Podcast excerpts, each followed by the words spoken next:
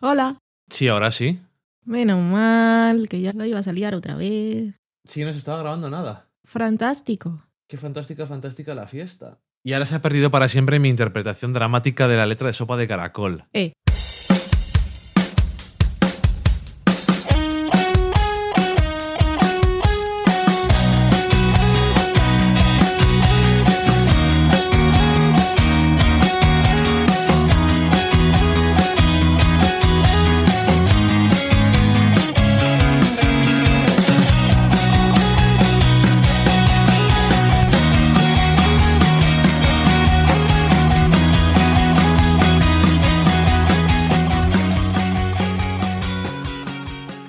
Hola a todos, bienvenidos a un nuevo programa del podcast Del Sofá a la Cocina, ese programa en el que cada semana nos reunimos para hablar de series, de películas, de cocina. Yo soy Valen, estoy aquí con Dani. Hola, ¿qué tal?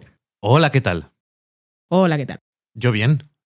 Ah, sí, iba a decir, ¿quién te ha preguntado? Yo te he preguntado porque ha dicho qué tal. Me alegra. ¿De qué vamos a hablar en este programa? En el que también nos acompañará, si tenemos suerte, Loki, nuestro gatito. Esperamos que no haciéndose las uñas, sino con un bello maullidito. Vamos a hablar en la semana en serie de pilotos. Tenemos Flesh and Bones de Stars y Master of None de Netflix, que también se ha podido ver ahora en todos los Netflix del mundo y por lo tanto en España también. Hablaremos un poquitín, no mucho, porque no ha acabado la temporada como pensábamos, de You're the Worst, con spoilers, si no lo habéis visto no nos escuchéis. En la cata de pelis nos vamos al pasado, no, no tan lejano, pues ya parece el pasado, no, principios de 2000. Eso ya hace mucho. Sí, pero parece que nos vamos a los grandes clásicos del cine y no es el Mm. caso. Hablaremos de Los in Translation, una película que ambos habíamos visto y que hemos revisionado. Y ya comentaremos qué nos parece y si ha cambiado nuestra visión sobre la película o hemos cambiado nosotros. Y qué más, en la cocina tampoco cocinaremos en esta ocasión, pero sí haremos una mención a todos aquellos que ya han probado varias recetas de nuestro libro en la sobremesa, aparte de hablar de nuestro libro, contaremos las cosas que nos habéis dicho vosotros y os daremos una primicia mundial, que es la presentación del libro, presentación mundial, premier universal, que haremos en la ciudad de Barcelona y que os contaré novedades que ni siquiera Dani sabe, Porque nunca me cuentas nada. porque, vale, porque hablamos en el podcast. Yo ni siquiera sabía que vas a hacer una presentación. Tú esperas como todos los demás. Y, y- y ya está. Y después de eso, pues nos vamos todos a nuestra casa. Nosotros estamos en nuestra casa y vosotros, pues seguís haciendo lo que estabais haciendo. Si queréis, pues igual. Se te está yendo ya. Igual os quedáis dormidos. Pasa, pasa. Eh, semana en serie. Corta, corta.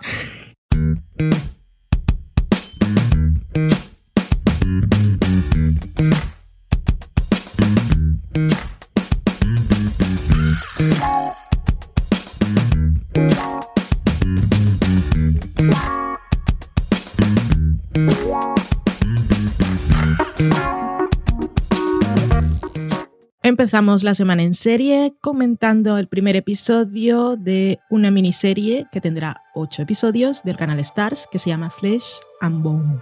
Sin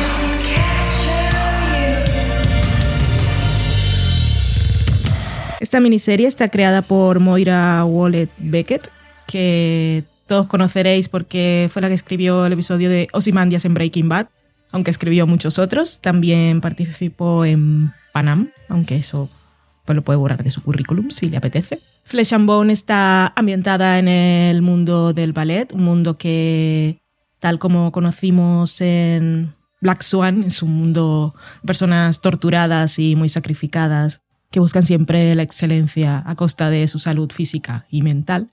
En este caso seguimos la historia de Claire Robbins, que está interpretada por Sarah Hay, que es una bailarina a quien vemos en los primeros minutos huyendo de su casa, básicamente huyendo de su habitación en la que está encerrada con candado por dentro, no por fuera, lo cual pues ya nos deja entrever algunas de las situaciones por las que puede estar pasando y de las que quiere huir. Y Claire se va a Nueva York a la compañía de ballet de la ciudad.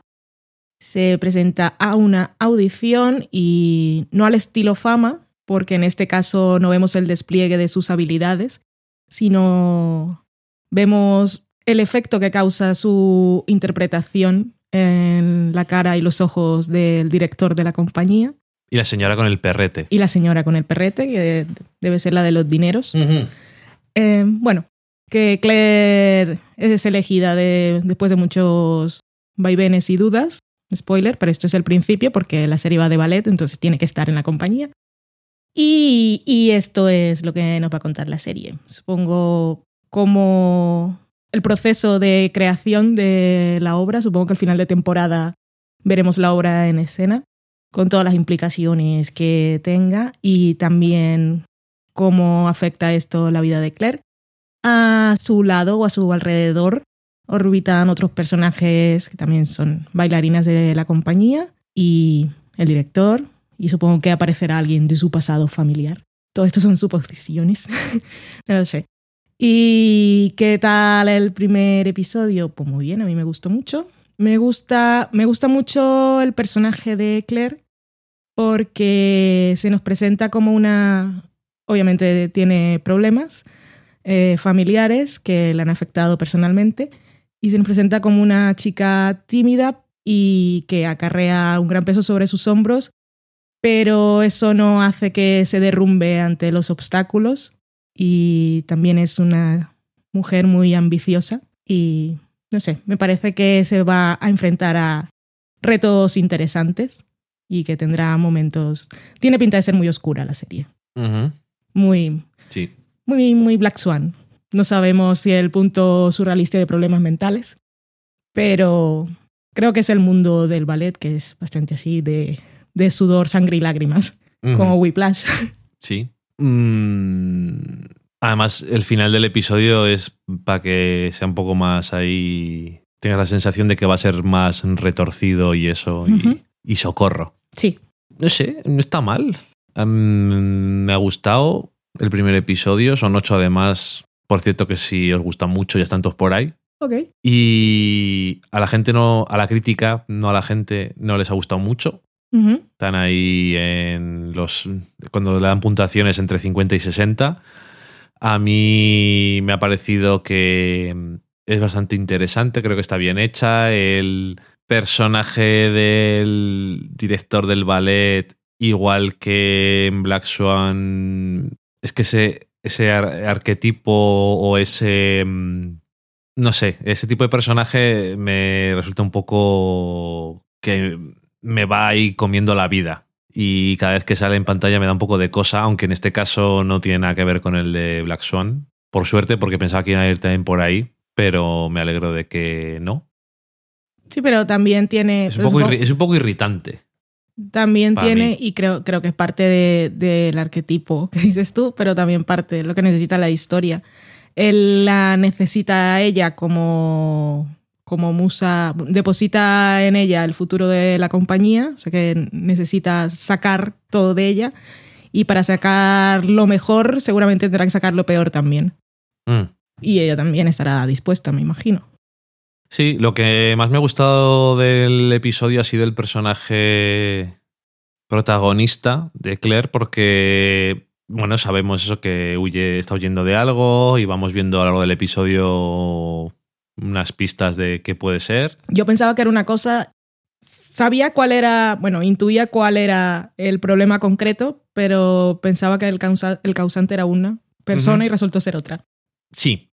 Y. Pero me ha gustado porque durante el episodio es un personaje que es interesante y es complejo porque no siempre hace. Eso es lo que dices tú, que está huyendo de cosas que le han pasado y tal, y no solamente es tímida, sino también reacciona muy mal a el contacto Sí, y esas cosas porque tiene un trauma, pero tiene eso, tiene momentos que me parecen interesantes, como por ejemplo cuando están en, eh, en un club Sí, y le preguntan qué quiere hacer y hace una cosa que a lo mejor no te piensas que iba a hacer. Y no sé, esto tiene algunos detalles que la dejan, pues eso, no como la víctima de algo que le ha pasado, sino como alguien que quiere volver a Sí. empezar o pues llámalo X, no creo que pueda volver a empezar. Porque supongo que también la miniserie irá de eso, de cómo le van persiguiendo los fantasmas del los pasado. fantasmas del pasado. Iba a decir, digo, o los demonios o algo así, pero iba a sonar muy tópico. Y, mm, y no sé, oye, si en todas las cosas que son de ballet siempre tienen ciertas figuras que son son súper clásicas. Está la bailarina que es un poco mayor, La antigua que estrella. es la antigua estrella o que eh, siempre está la estrella y entonces los celos que Winona tiene. Ryder. o las, las otras compañeras que tienen diferentes tipos de personalidad, la nueva estrella en la que tal, el director que cual, el mecenas. Eso siempre son cosas que son familiares, pero creo que está, está bien hecho. Y además creo que también esto, si fuera una serie, lo vería más complicado. O sea, creo que miniserie está bien, por ahora. Y no sé, me apetece ver alguno más para ver cómo va a desarrollarse el asunto, porque me pareció interesante. Y además, siempre me parece bien que vayan haciendo series y tal, y veo que en Start pues siguen ampliando sus horizontes. Así que que sigan así. Tiene muchos hilos por donde tirar. O sea, siendo y que sea miniserie está bien, pues ya sabemos que va, va a ser todo más concreto y ya tiene un final cerrado y va todo hacia allí.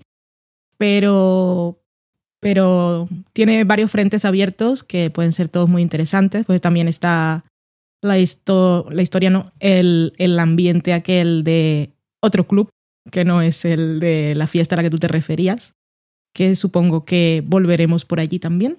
Otro mundo de bailarinas. No, no, yo me refería a ese, Ah, ok. pero en el otro también, Mm, en los dos casos. sí.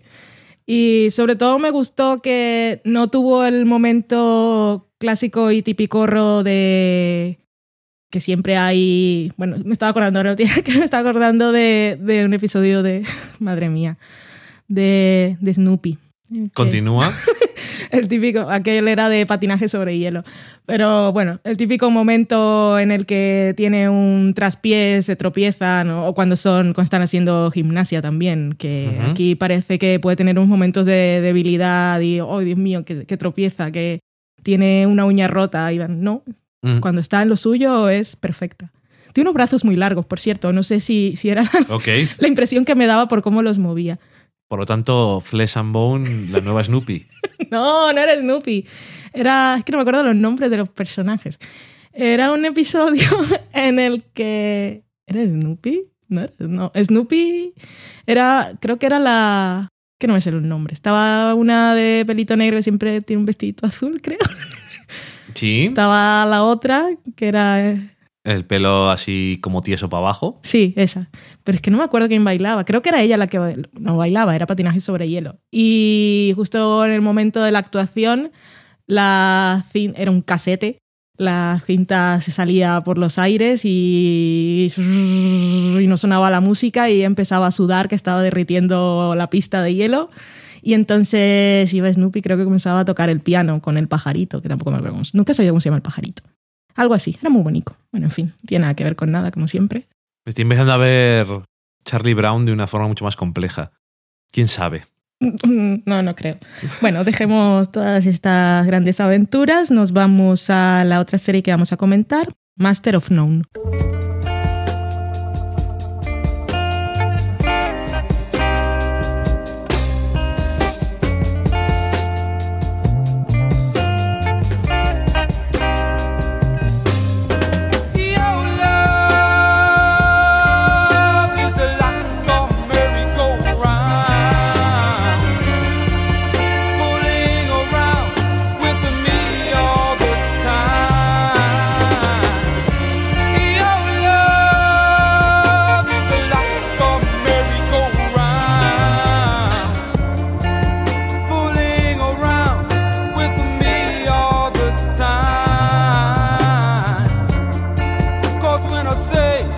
Master of None es la nueva serie de Netflix. Es una serie creada por Aziz Ansari y Alan Jan, en que Aziz Ansari es el protagonista. y ¿Quién es esta gente? el nombre más llamativo que seguro que todo el mundo le conoce porque así se... Bueno, es un cómico que todo el mundo conoce y se ha hecho famoso gracias a Parks and Recreation y su personaje de Tom Todo el mundo que ha visto Parks Todo and el mundo que Recreation. sabe quién es, quiero decir.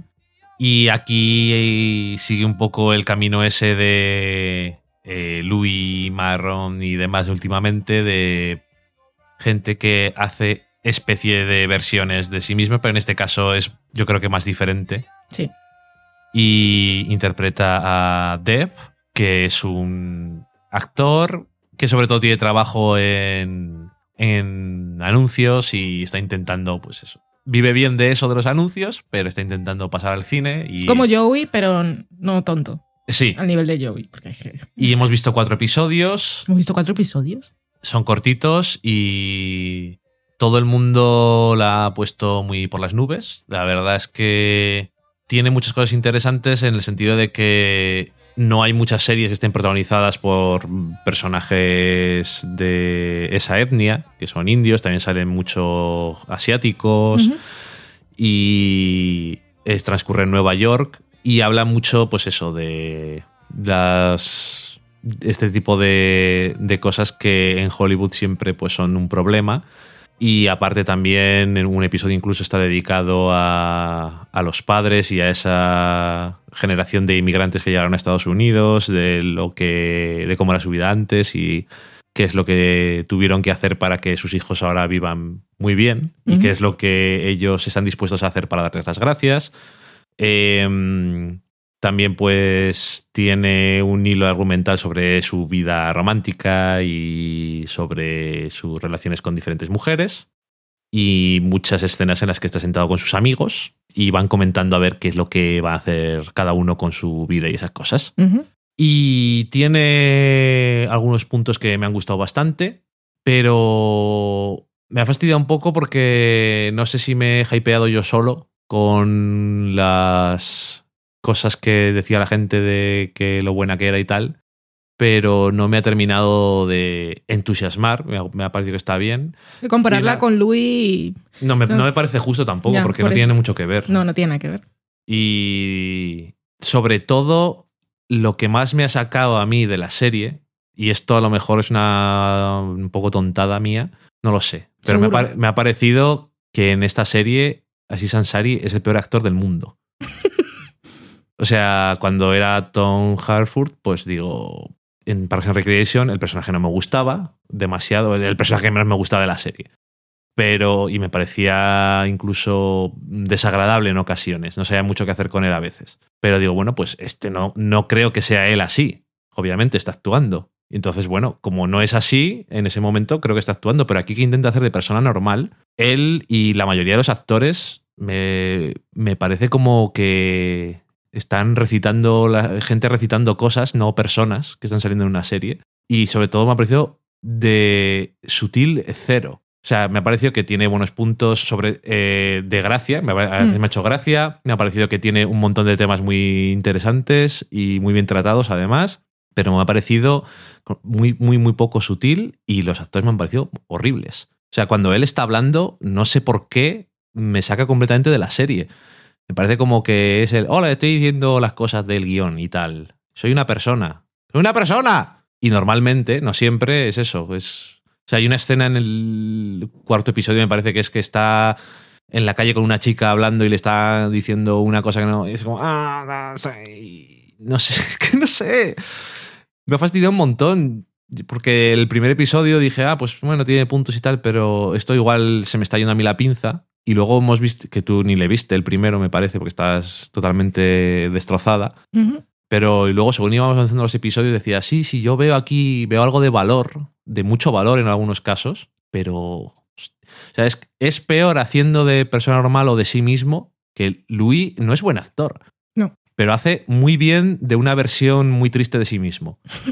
y me lo creo muy bien. Como esa versión horrible. Y incluso cuando parece que está actuando mal, es como que fuera parte del personaje. Pero como hay un montón de trozos en los que está hablando mucho, mucho, mucho, mucho, y están, hay un momento en el que está con su amigo an- andando y están conversando sobre cosas de sus padres, y aparte de que es una conversación que me parece que no tendría nadie escrita así, eh, están como recitándolo. Como dicen, mira lo que te queremos contar sobre las otras generaciones de nuestros padres y tal, y que somos unos desagradecidos. Te voy a recitar esto. Y es como, esto no se lo cree ni Dios. No sé. No, no tuve yo esa. Y es que digo que igual es, un- es una cosa. Porque nadie ha dicho eso. Entonces me he quedado como. Estoy un poco como así. Que no sé qué me ha pasado. Cuando lo he visto, a lo mejor no está en el momento de verlo o algo, pero. No, no he tenido esa sensación en cuanto a interpretación. Sí es claro para mí que no me cae muy bien el, ahora diré la persona. También tenía el mismo problema en Parks y aquí, aquí no me cae bien. Pero quitando eso, creo que también es una serie... Como tiene cosas, sí que tiene cosas interesantes que contar, creo que es una serie que sí valdría la pena ver la temporada entera para valorarla mejor.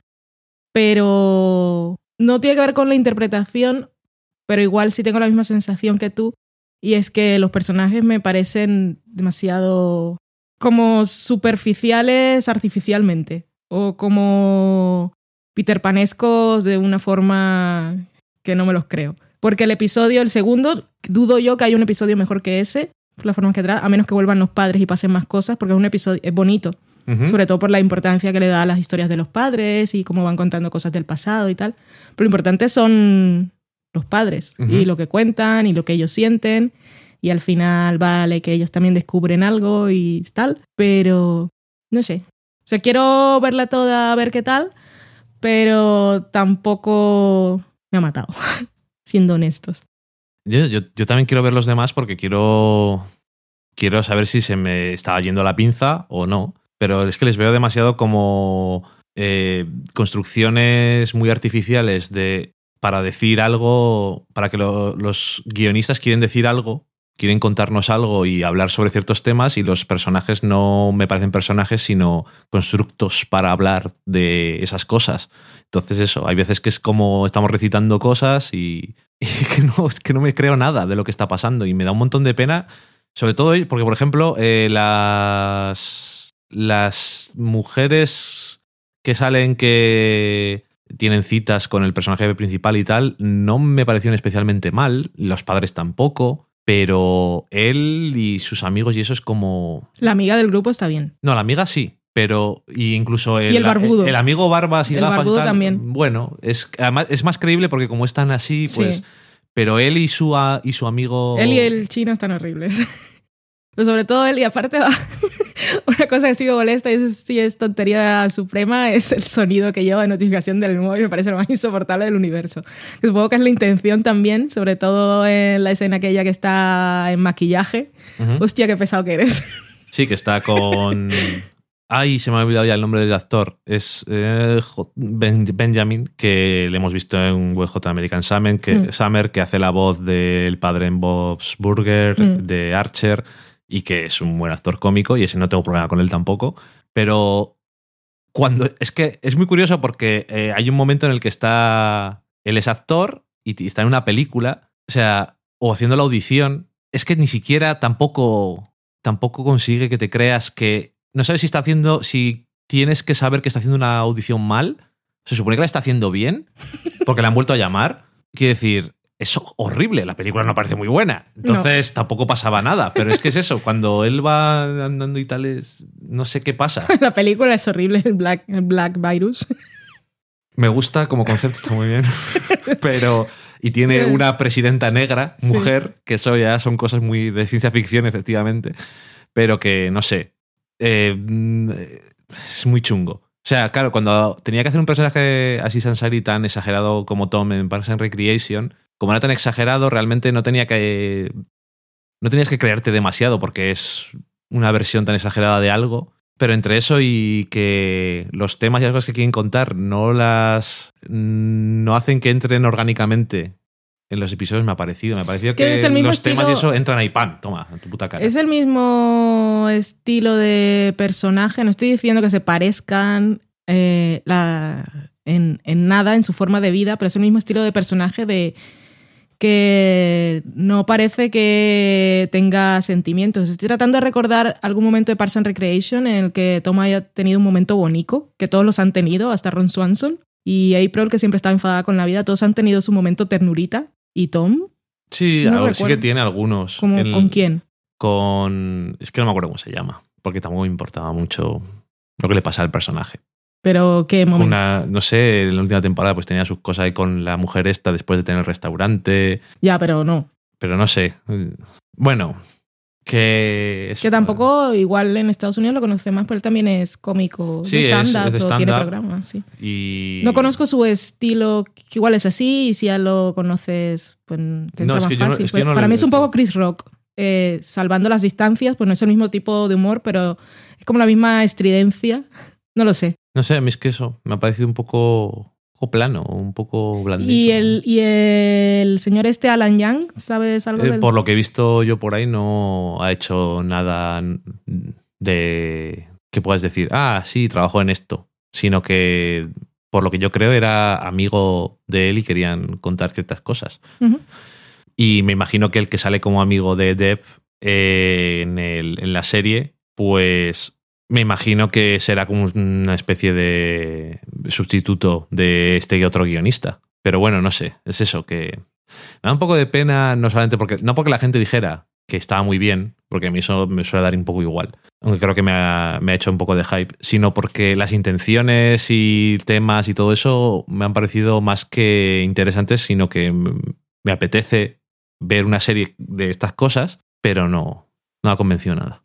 Yo, la verdad, prefiero conversaciones como la que vimos en el último episodio de Grey's Anatomy, que son más directas y hablan de cosas concretas, pero es que te las dicen también. Sí, la verdad es que me me ha sorprendido bastante lo bien que trata el tema del racismo en el último episodio de Grey's Anatomy. Es una conversación, es que aplaudo, o sea, fantástica. Los dos, mm, no sé, porque como, muy bien razonada y muy desde la serenidad, y es un problema que existe y yo lo vivo y es así, y yo tengo que contar estas cosas, pero también la persona que se siente racista decirle ahora no hagas sentir culpable a la otra persona no sé me parece que estaba muy bien. Y Grey's Anatomy tiene muchos momentos de esos de reivindicación política pues esto es política y lo tuvo en la temporada pasada creo en un caso de Baileys y si era su marido ¿Baileys? Bailey, Bailey. estoy pensando ya estoy una ¿Quieres borracha beber? yo siempre. Eh, y un caso de transexualidad que también, Ah, también era Sí, muy, muy directo en, en los diálogos, pero muy bien construidos y muy bien razonados. Y, bueno, no sé, estamos hablando de Grey's Anatomy, que por cierto está muy bien esta temporada, ya no está Derek, lo cual es maravilloso, pero está pareciendo, sigue siendo entretenida, sigue interesante y es que me gustan los personajes. Qué sorpresa. El episodio de... Después de 12 años, El episodio de la cena, que también estábamos sufriendo. a ver si va a salir comiendo alguien algo. Sí, que desde que mandamos el libro imprenta amenazan siempre con pasar cosas interesantes alrededor de la mesa en las series. Hemos ido apuntando cosas para futuras ediciones, pero no ha pasado nada grave, como cuando nos dijeron... Nada grave. No, porque que diga, "Ah", justo cuando mandamos el libro a imprenta, que pasó lo de Grey's Anatomy, el concurso de, el programa de tele que iba a ir con, su- con su En The madre. Good Wife, ¿Y qué dije yo? de Grey's Anatomy. No, The Good Wife, sí. Que iba a ir a Alicia con su madre a un programa de tele de cocina y ya, ya está. Eso fue, pero creo que al día siguiente iba a mandar el libro a imprenta. ajá. Fue horrible. Y eso en Grey's Anatomy, una cena, y nosotros también la hemos liado, pero no, no pasaba nada. Pero nada, lo que iba a decir de ese capítulo, creo que es el, de lo- el único o desde hace mucho tiempo o de los pocos que hay que no hay voz en off al principio.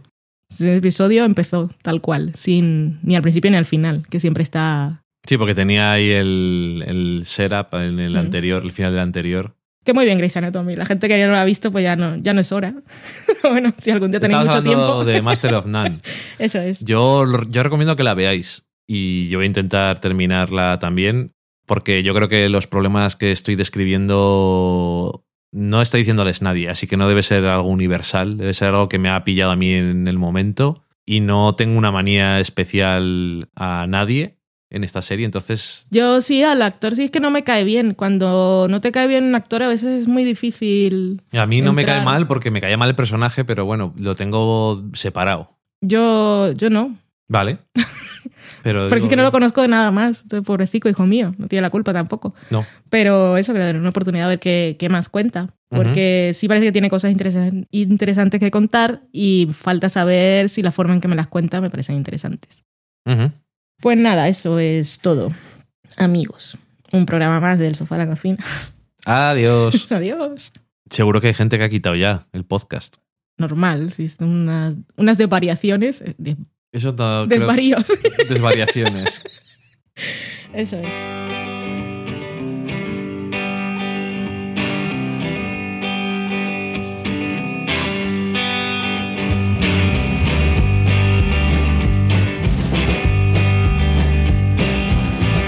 I'm gonna leave you anyway.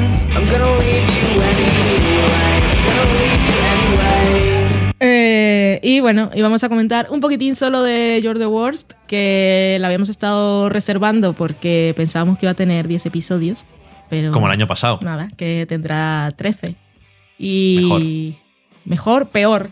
Para mí es peor tal como están las cosas. Y nada, si no la estáis viendo, pues muy mal. Hasta el 10 de- de episodio 10 de la segunda temporada. Que por ahí he escuchado últimamente un argumento como muy de, muy de moda o que se está repitiendo entre algunas personas. Y aquí un saludo a mi bebesta. Que decía que George the Wars no le gustaba porque igual impresionaba mucho a, a la gente joven. Igual vio el primer episodio, los dos primeros, y entonces a la gente joven le parecía así como muy transgresora y tal, pero que. Y entonces yo digo, socorro. Pero bueno, en fin. Bueno, hay otras opiniones por ahí, pero ahora lo decimos cuando entremos en el territorio sin spoilers. Cuando entremos al territorio sin spoilers. Con sea, spoilers, Ah, perdón. porque estamos en el territorio sin spoilers y ahora vamos a entrar al territorio con spoilers. Ese territorio con rosales llenos de espinas, por los que yo no pasaría, no por las espinas, sino por el olor de las rosas, que me repugna. Y eso. Valen es así. Spoilers.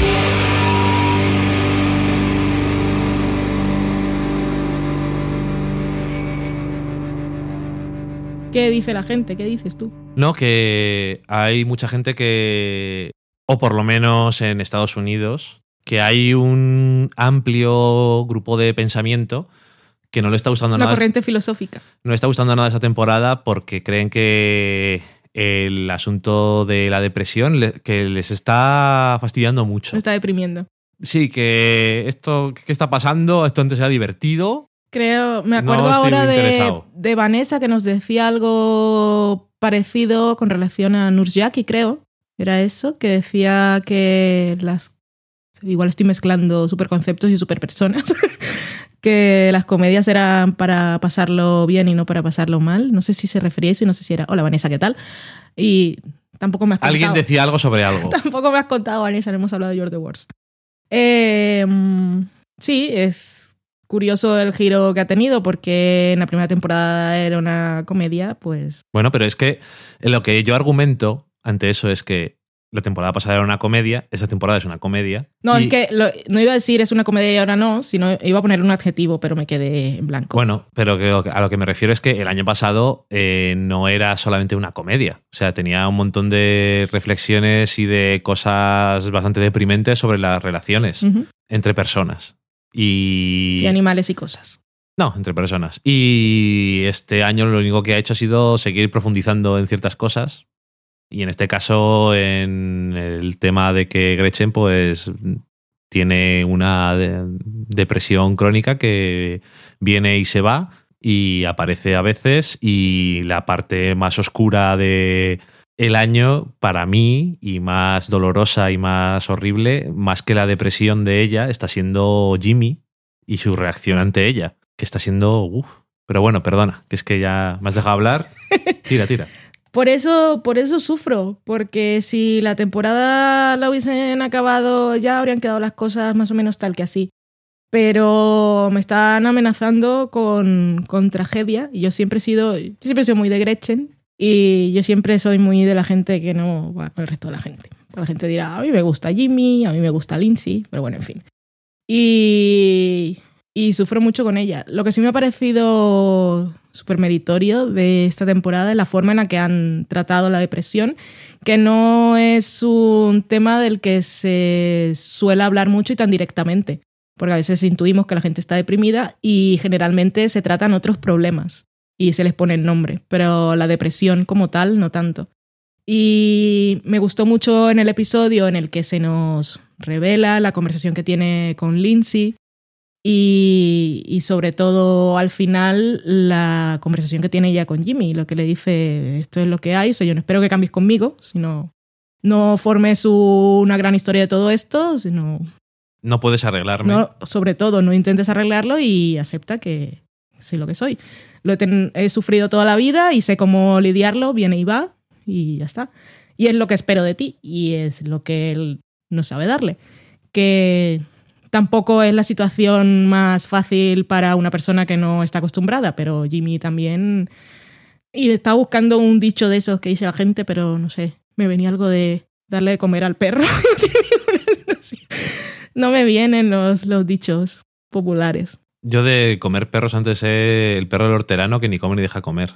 Yo más de comer perro ahora mismo no me pues sale. igual algo así, pero bueno, darle de comer dos platos tampoco. Bueno, en fin, que, que Jimmy también es un personaje complicado, pero menos complejo. Eh, y eso, que, que sufro mucho. En este último episodio me pareció también importante. Es un episodio que está muy centrado en Jimmy y en su familia y está muy en la comedia y los British que no son fancies como los de Downton Abbey, sino que hay un poco de todo y jajaja, jijiji.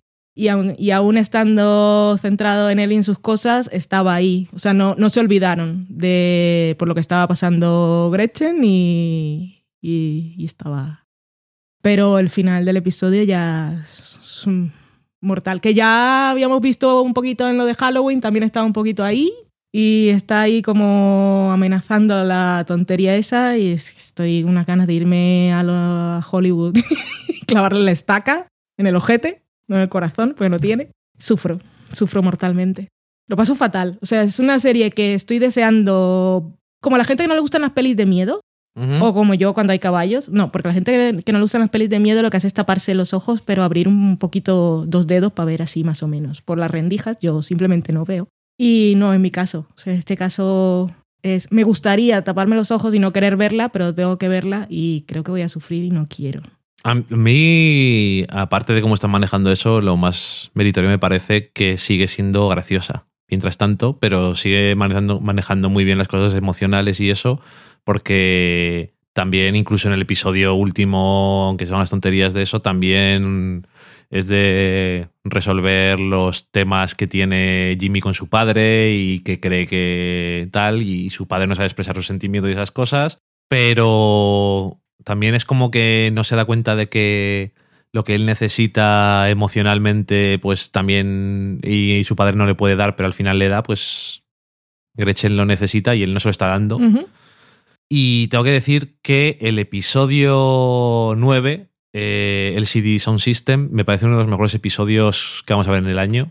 ¿Cuál es el 9? El episodio en el que Gretchen eh, observa creepymente a una pareja. ¡Uy, qué maravilla de episodio y qué grande! Que Porque son- cuando empieza, claro, empieza súper raro, porque no son los personajes de siempre, pero ves claramente que puede ser una, una imagen de... Sí, como una versión del futuro. Sí, o, o de lo- una imagen idealizada, sobre todo de ella, no tanto porque el personaje de la mujer es también pelirroja, parece que puede, puede ser ella, y el otro asumimos que podría ser su, su versión de pareja, de familia, y de futuro y familia y cosa ideal y tranquilidad y estabilidad.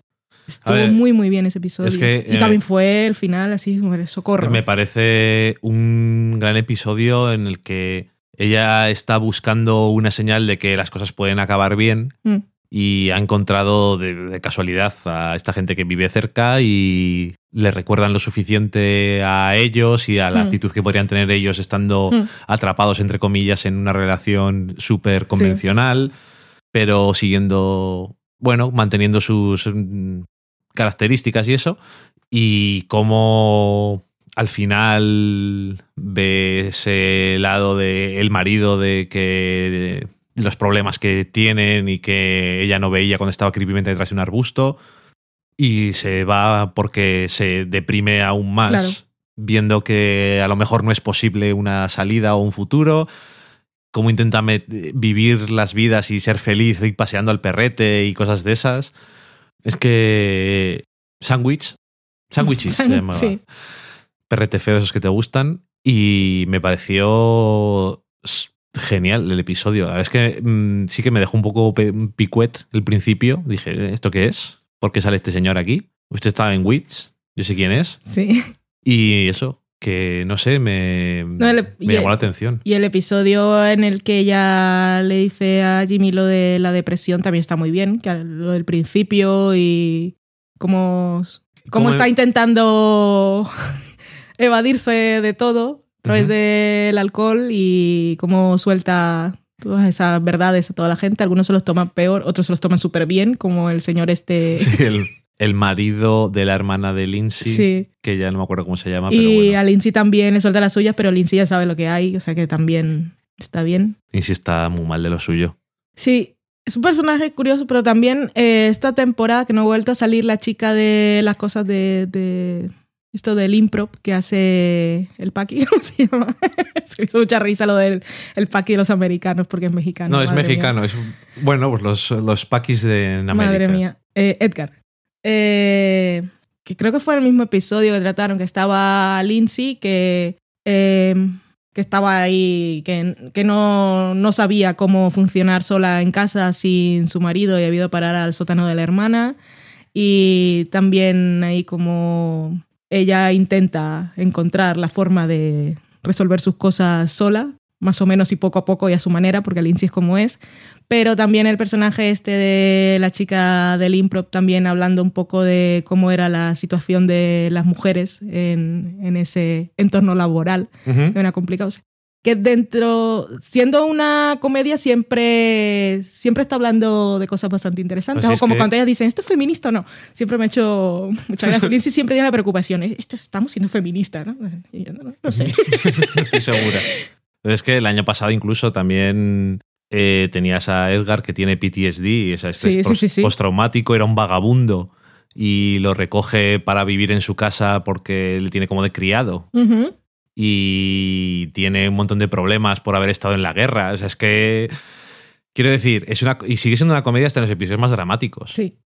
porque tiene un montón de puntos que dices, joder, que están, son muy buenos, pero siempre tiene una capa, de, un subtexto de, de tristeza y de cosas bastante horribles que, bueno, no sé. Que esto ya no es dramedia ni nada porque George Orwell siempre se presentó como una comedia que nos parecía británica en sus momentos porque era un poco... eh, Eso que dicen edgy. Sí, gamberra, bueno, que se iba un poco a los límites de todo, pero esto ya mm, comedia posmoderna, o sea, es que es tan... Ay, no sé, soy muy fan y los quiero mucho a todos. Bueno, Jimmy sus mierdas. Como la cancelen este año. No voy a sufrir. Anda, El año pasado no, nos este costó año. decir mierdas en Twitter todo el puto día. Me van a dejar fatal como la cancelen este año. Sufro mucho. Bueno, a ver cómo, a ver cómo termina, pero no sé, es que yo todavía recuerdo eh, los principios de este año cuando vemos que Gretchen se va de la cama en medio de la noche y se coge un móvil y se va y no sabemos a dónde va, luego Jimmy lo descubre y la sigue simplemente, simplemente ve que está llorando sola en un coche. Ah, no estás con, no estás con nadie más. Pues vale. Entonces, venga, te, puedo- te dejo ya. Madre mía. es- Entonces, eh, Es una cosa que creo que es interesante porque es la incapacidad para madurar, lidiar con los sentimientos de los demás y los tuyos propios del año pasado. Llega a un momento en el, de confrontación en el que tienes que dar ese paso de un golpe o fracasar. Hmm. Y, y Jimmy está fracasando directamente. Ya está. Mm. No sé. Me está pareciendo muy grande, la verdad. Y yo creo que no la ve ni Perry, la serie, ni en Estados Unidos, ni en ningún lado. Pero ojalá. Y la gente que dice, "Es que la, que la depresión me da bajona, yo me gustaba reírme. El año pasado no estaba tan en la capa superior, las cosas horribles, pero yo creo que siempre han estado ahí. Lo que pasa que, no sé, y a, a mí me gusta cuando intentas trabajar ahí con cosas serias y de forma tan efectiva y tan humana, no sé. Y eso que es un tema también del que hay que hablar, porque la depresión en muchos casos no parece, un- la gente parece que no lo considera una enfermedad. Y es un poco, me hace recordar, lo vimos hace poco, Inside Out. O sea, Jimmy tendría que ver Inside Out, pero las personas en general también. Pero sobre todo porque cuando una persona está mal, lo que tiende a decir la gente es, anímate, no sé qué, la vida tiene cosas buenas, o hay gente que está peor que tú. Y dices, no, no funciona así. Sí, en eso también, porque no me puedo, no puedo no acordarme, porque me, a pesar de todo, y del todo ya lo digo luego, a- eh, porque es a pesar, siempre que veo cosas de depresión me acuerdo de melancolía porque me parece que es un muy buen retrato de lo que es una enfermedad muy grave. Mm.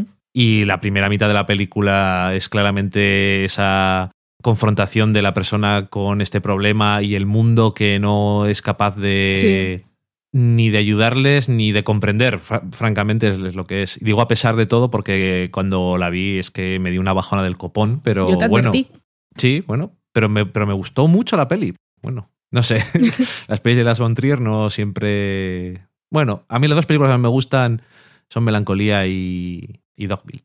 Dogville nos gusta el final. No había que nos gusta la película. Bueno, la película, me parece que la película está muy bien. Pero si no tuviera el final que tiene, Y no la voy a volver a ver en mi vida. Yo ya la he visto dos veces. Yo que no. La o sea, vi ya la vi, muy interesante, sus cosas formalmente y tal. Mm, El final espectacular, gracias, Las Frontier, lo mejor que has hecho en tu vida, no harás nada mejor nunca más. Pero no, oh, no, no vuelvo a pasar por eso. Bueno, y Melancolía tampoco la voy a ver. no, tampoco. Pero quiero decir, ya est- están hechas, las he visto y me parece que si no las habéis visto, ya, ya que tal, lo dejo ahí, vedlas, que me parece que son muy buenas. Y no he visto las últimas películas que ha hecho porque francamente no, no tiene muy buena, no tenía muy buena pinta, no me interesaban demasiado. Pero bueno, a lo mejor también están bien, que no lo sé. La gente no tampoco habla muy bien de ellas. No, yo Las Frontier es un señor que mantener a distancia. Eh, No hay que invitarlo a cenar. Yo no, yo no lo haría, desde luego. Bueno, You're the Worst. Como siempre, cuando estamos hablando de una cosa, hablamos de otra. Ya sea con Flesh and Bone, que hablamos de Snoopy, ya sea con Master of None, que hablamos de Grey's Anatomy, y en este caso hablamos de las Von Trier. Son- Lo último de lo que alguien hablaría hablando de the Worst. Son los hiperlinks más raros que pues, se pueden hacer, creo, hablando de estas series en concreto. Puede ser. Yo estoy muy, comillas, contento con la serie. Ya. Me estoy muy. Estoy muy impresionado, de verdad. O sea, me parece la mejor palabra. Creo que están teniendo unos riesgos que no pensé que iban a, tomar. Con la serie y la dirección que está tomando, me parece que está muy bien. Muy bien, dejamos ya la semana en serie, nos vamos a la cata de pelis.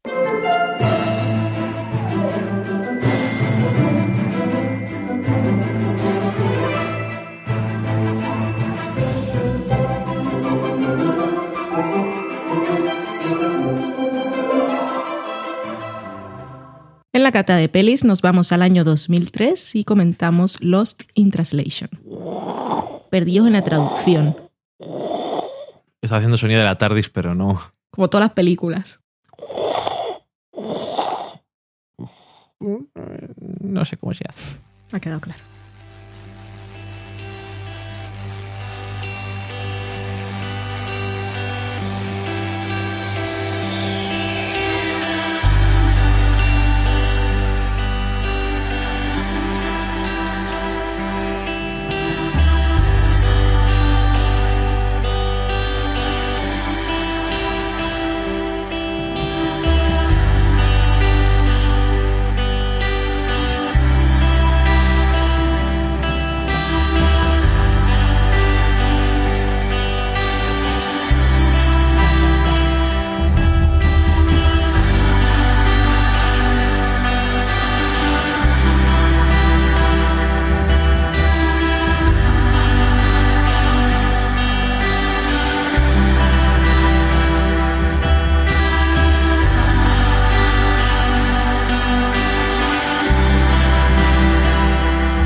Lost in Translation es una película de 2003 dirigida y guionizada por Sofía Coppola, protagonizada por Bill Murray y una desconocida Scarlett Johansson. ¿Quién es? ¿Hay una amiga? No sabemos. No es conocida en aquel momento. Claro.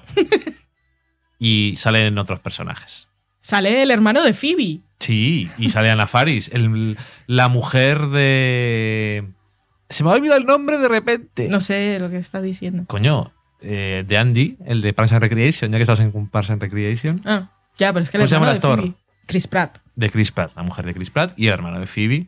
El hermano... O sea, Ana Faris es la mujer de Chris Pratt. Sí. Ok. No, tú no estoy preguntando. Pero tú lo sabes porque has visto Top Chef. No, a ver. No, mi pregunta no es, oh, Ana Faris es la mujer de Chris Pratt. Ah, sino, es lo que Ana Faris decir, la imbécil. define ser la mujer de Chris Pratt. No, no, es lo que estaba diciendo, te odio. Es como Supergirl es la prima de Superman. No. Vale, Ana Faris, la protagonista de Scary Movie. Ok. Y de Mam. Que dicen que está muy bien, mam, que también, siendo de Network, también se va por derroteros bastante serios en muchas ocasiones. Sí, porque eh, tienen ciertos problemas Hmm. prota- las protagonistas. Y para ser una serie de, ch- de pro- producida por Chuck Lorre. Sí, es que por eso no me he acercado a ella, pero de vez en cuando me da curiosidad echarle un ojete. Quizás algún día algún, alguna selección. Me sale Alison Janney, que me cae fenomenal. Mm.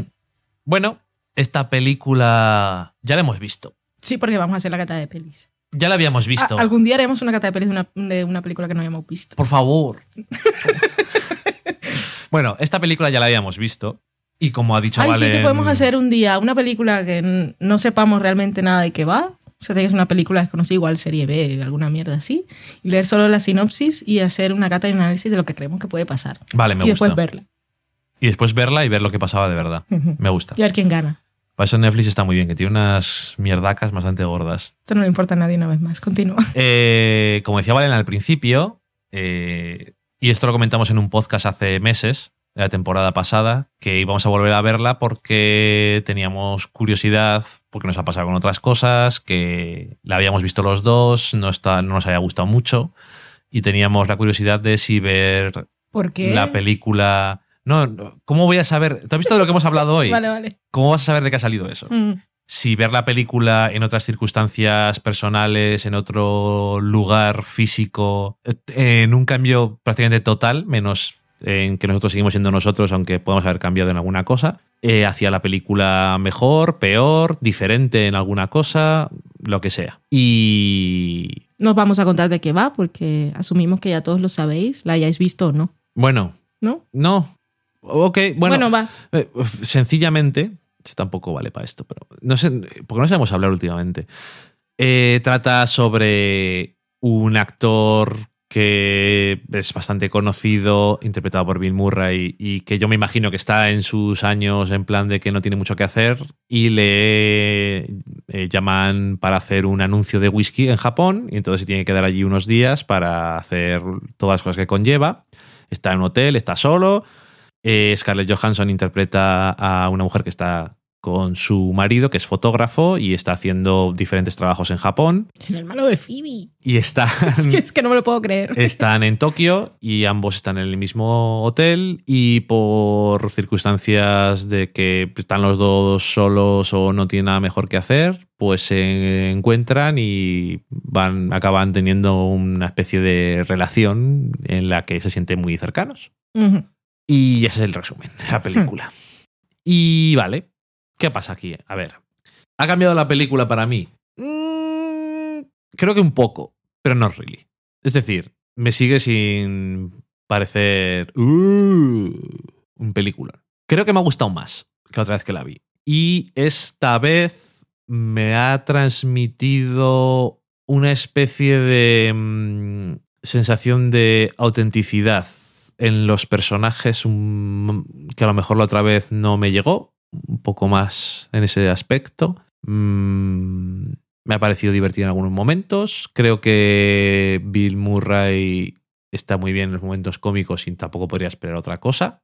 Y creo que me sigue sin terminar de convencer la película. Ya francamente no estoy seguro y por eso escribía reseñas para acordarme 10 años después, pero cerraron Geocities los de Yahoo. se, Información importante. se me han perdido todas las reseñas de esas viejunas. No sabes qué escribiste cuando No la sé qué escribí sobre ella.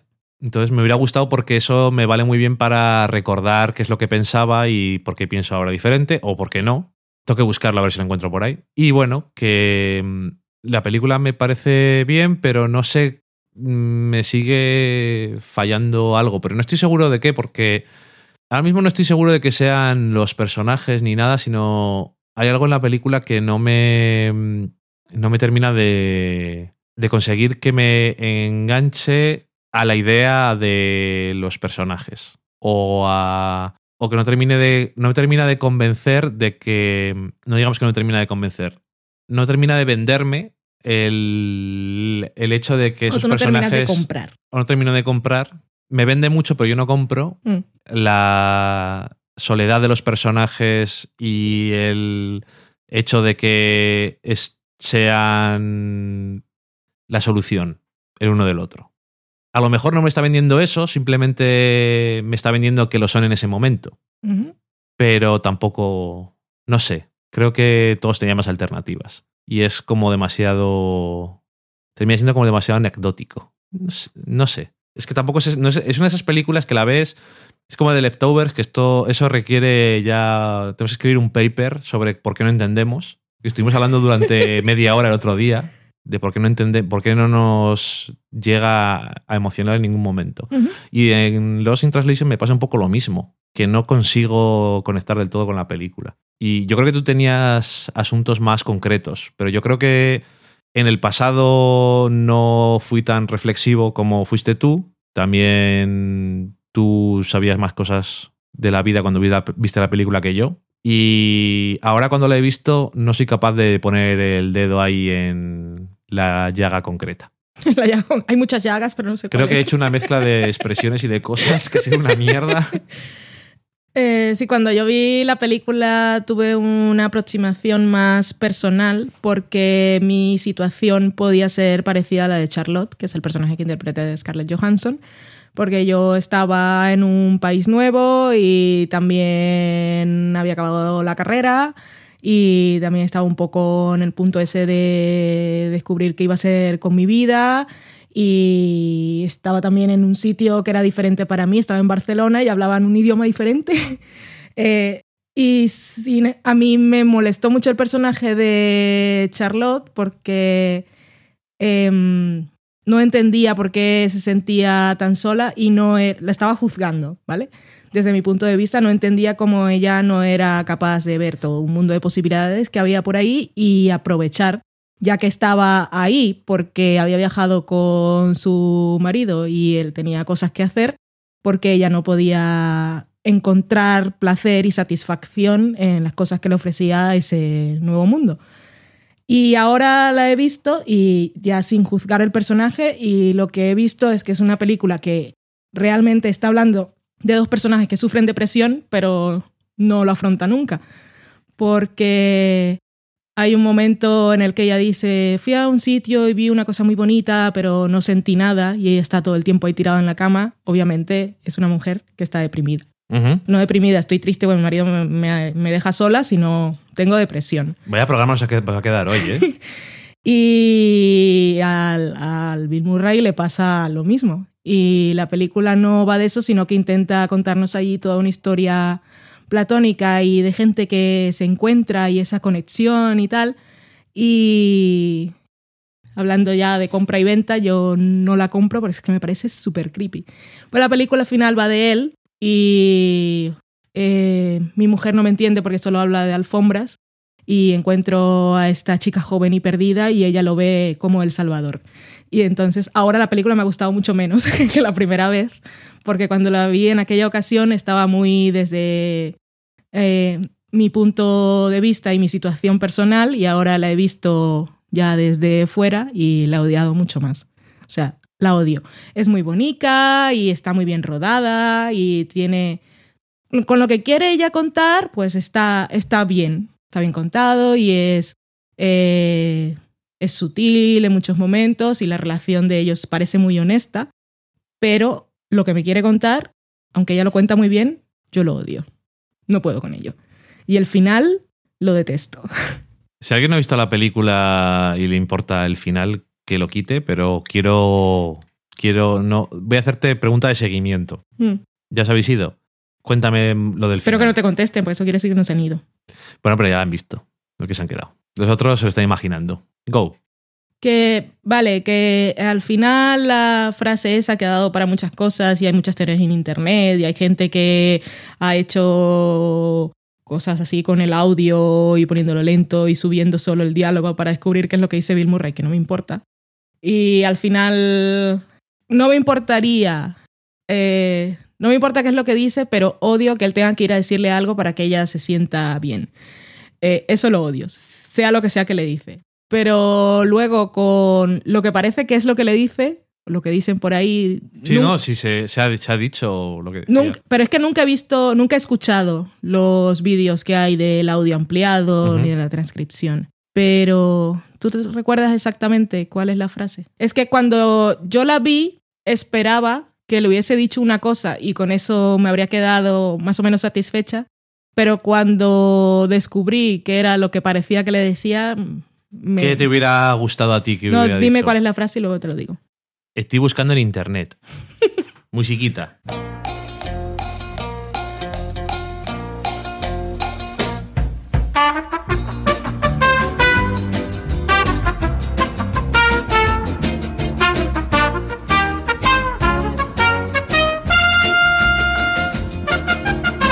Por aquí encuentro cosas como me tengo que ir, pero no dejaré que eso se interponga entre nosotros. Otros dicen, Bill Murray decía que decía, te quiero, no olvides, no olvides siempre decir la verdad. Diferentes cosas veo por ahí. Ah, no hay una versión única. Me están fastidiando. Voy a darle al botón de Google que dice, ¿qué dice en el final? Aquí. Dicen que es eso, me tengo que ir, pero no, dejes- pero no dejaré que eso se interponga entre nosotros. Vale, cuando yo eh, vi la... Ahora, yo todas estas cosas las busqué después que la vi una segunda vez. Pues que la vi la primera vez no, no busqué lo que había dicho. Pero lo que yo esperaba que lo hubiese dicho era algo así como... Ahora, no voy a construir la frase porque... ¿Para qué? Pero algo así como... Lo que pasa es que ellos dos están hablando y ella siempre le hace las preguntas como y el matrimonio y está ella como muy centrada en, en, en qué y en saber su experiencia y qué y tal. Y pues sí, si le tenía que decir él algo al final para que ella estuviera tranquila, que es lo que pasa, pues algo así como, pues, pues no sé, di la verdad cómo te sientes y mm, no lo necesitas para ser feliz. O sea, búscate, encuéntrate a ti misma y ya está. Y, pero eso, es que si hubiese mantenido una relación más, más platónica, más platónica, es que platónica ya va a otros derroteros. Más de amistad, de gente que se encuentra porque está sola y en realidad se, se conforta en ese momento, pero en un nivel un poco más abajo de lo que, que ella parece que Bueno, encuentra por- en este hombre. Por eso se enfada cuando se acuesta con la cantante Exacto, de es que Perejil, no Tomillo, puedo. Romero. No puedo, no puedo. Es que lo odio, lo odio mucho. Sobre todo porque es él el protagonista de la película. Y entonces ya es el típico, la cosa esta de. El típico tropo de la chica perfecta, idealizada del protagonista de la película. Como lo de la peli aquella de Soy. Ay, ¿cómo se llamaba? La del escritor. La chica de la película de Whedon, Mm. que dirigió una peli. Ajá. ¿Cómo se llamaba? Ujú. Ruby Sparks. que es eh, ya la manifestación súper exagerada de ese tropo de la chica perfecta, en esta ocasión está además creada por un escritor para ser su compañera perfecta. Y no sé, es que no me gusta. Ahora, para la gente que nos está escuchando, ha visto la película, la película le encanta y ahora mismo nos está odiando, pues vamos a pasar a comentar algo más así, más ligero y más de anécdotas para que se les olvide. Eh, en la época en la que Sofía Coppola hizo la película, estaba con, casada con Spike Jones y se dice que es una película muy autobiográfica de cómo se sentía ella en aquel momento.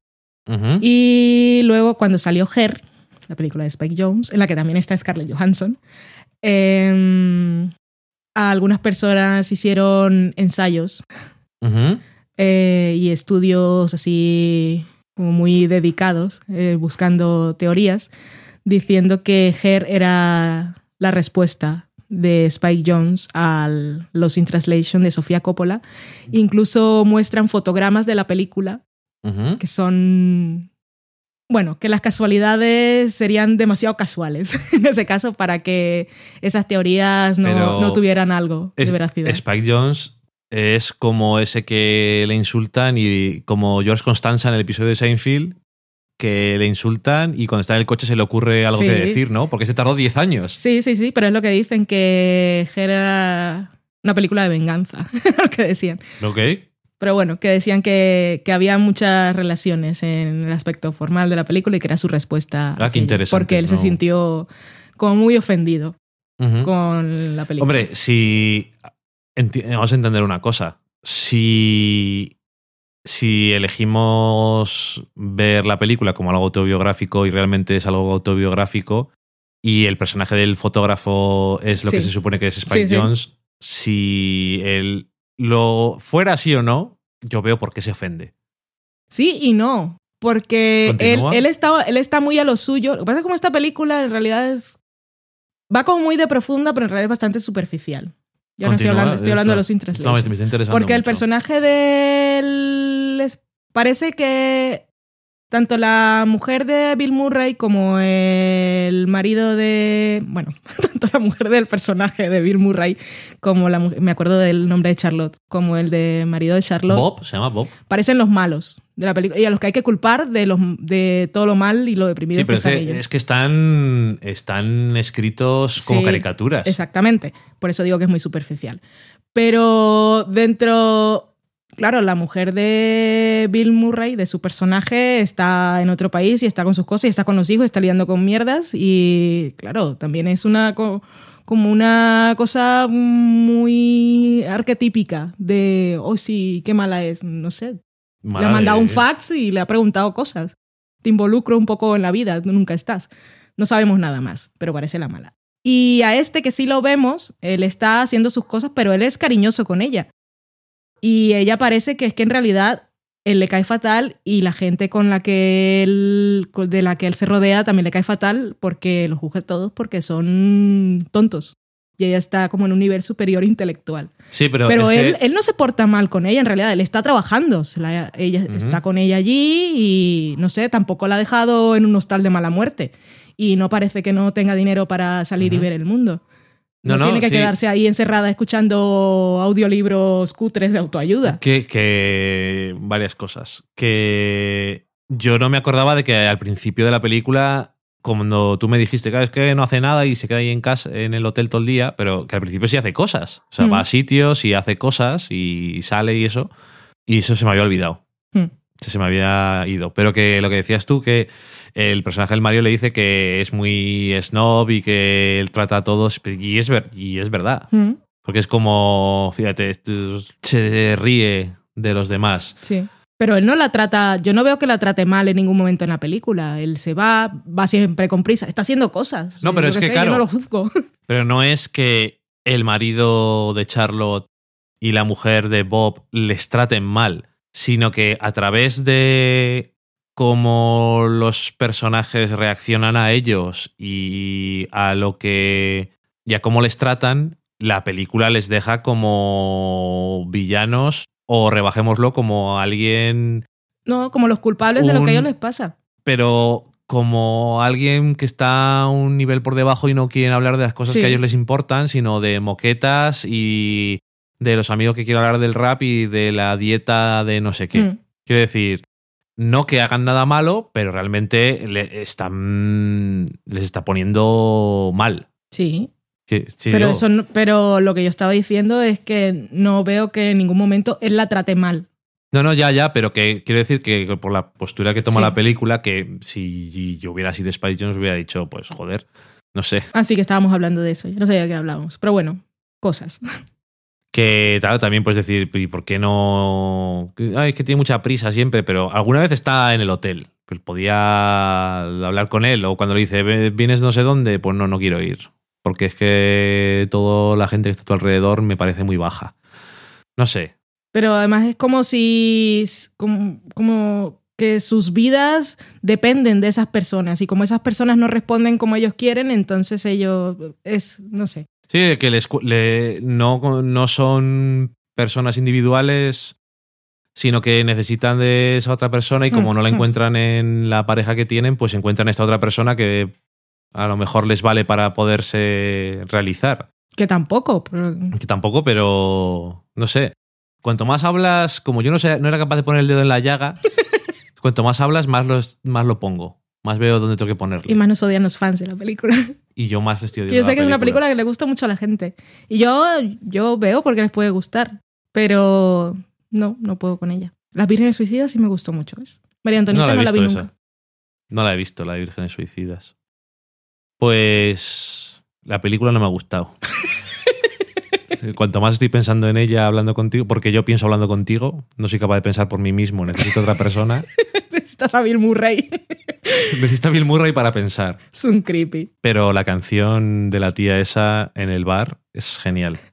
Gran momento. Parsley, Yo quiero saber. Rosemary. Esa canción la, la- lo estaba cantando porque la gente no entendía su idioma, ¿no? Yo espero que sí. Yo creo que no, ¿eh? Porque era. era una- Existirá. Me, me pareció, para mí fue el momento más de humor de toda la película. Estaba muy bien. Romero, perejil, el tomillo y el orégano. A mí me gusta. Gran canción. En fin, eh, día bastante de. Ay, yo quería ahora, Sí. si, si todavía sigue aquí la gente que nos está odiando porque le gusta la película y a alguien la ha visto doblada, yo recuerdo que cuando la vi la primera vez escuché el rumor, yo la vi en versión original y nunca lo comprobé, pero escuché el rumor en algún sitio, bueno, escuché, seguramente lo leí, no creo que lo haya escuchado en el metro ni en el autobús, que... Estaba hablando señoras. que en la versión española la frase final, esa que ha generado oh, ta- ta- tantos estudios, eh, la habían doblado. O sea, mm, sí, la habían doblado. En vez de dejarla. Sí, sí, Sí, en vez de dejar el susurro habían dicho algo. Y no lo sé. Si alguien, si alguien sabe algo de este rumor, de esta leyenda urbana, y me puede confirmar que es cierto, básicamente pues me da pereza buscar la película doblada y descubrirlo. Es una curiosidad, tampoco me va la vida en ello. programa bastante deprimente está quedando. ¿Qué va? Todo- ah, estoy saliendo, está saliendo de depresión de vez en cuando aquí. Mm. Bueno, pues. Tú eres la que está dirigiendo el programa, así que no tengo que cerrar yo la sección. Entonces vamos a ponerle el candado a esta sección, que era la cata de pelis, y nos vamos a la cocina a hablar de cosas súper divertidas y a comentar las recetas de la gente que ha ido probando nuestro libro, del sofá a la cocina. Cosas que no hemos cocinado nosotros, vamos. ¿No? Sí. Ah, pero las hemos cocinado en el pasado. Sí, eso es verdad. Hmm.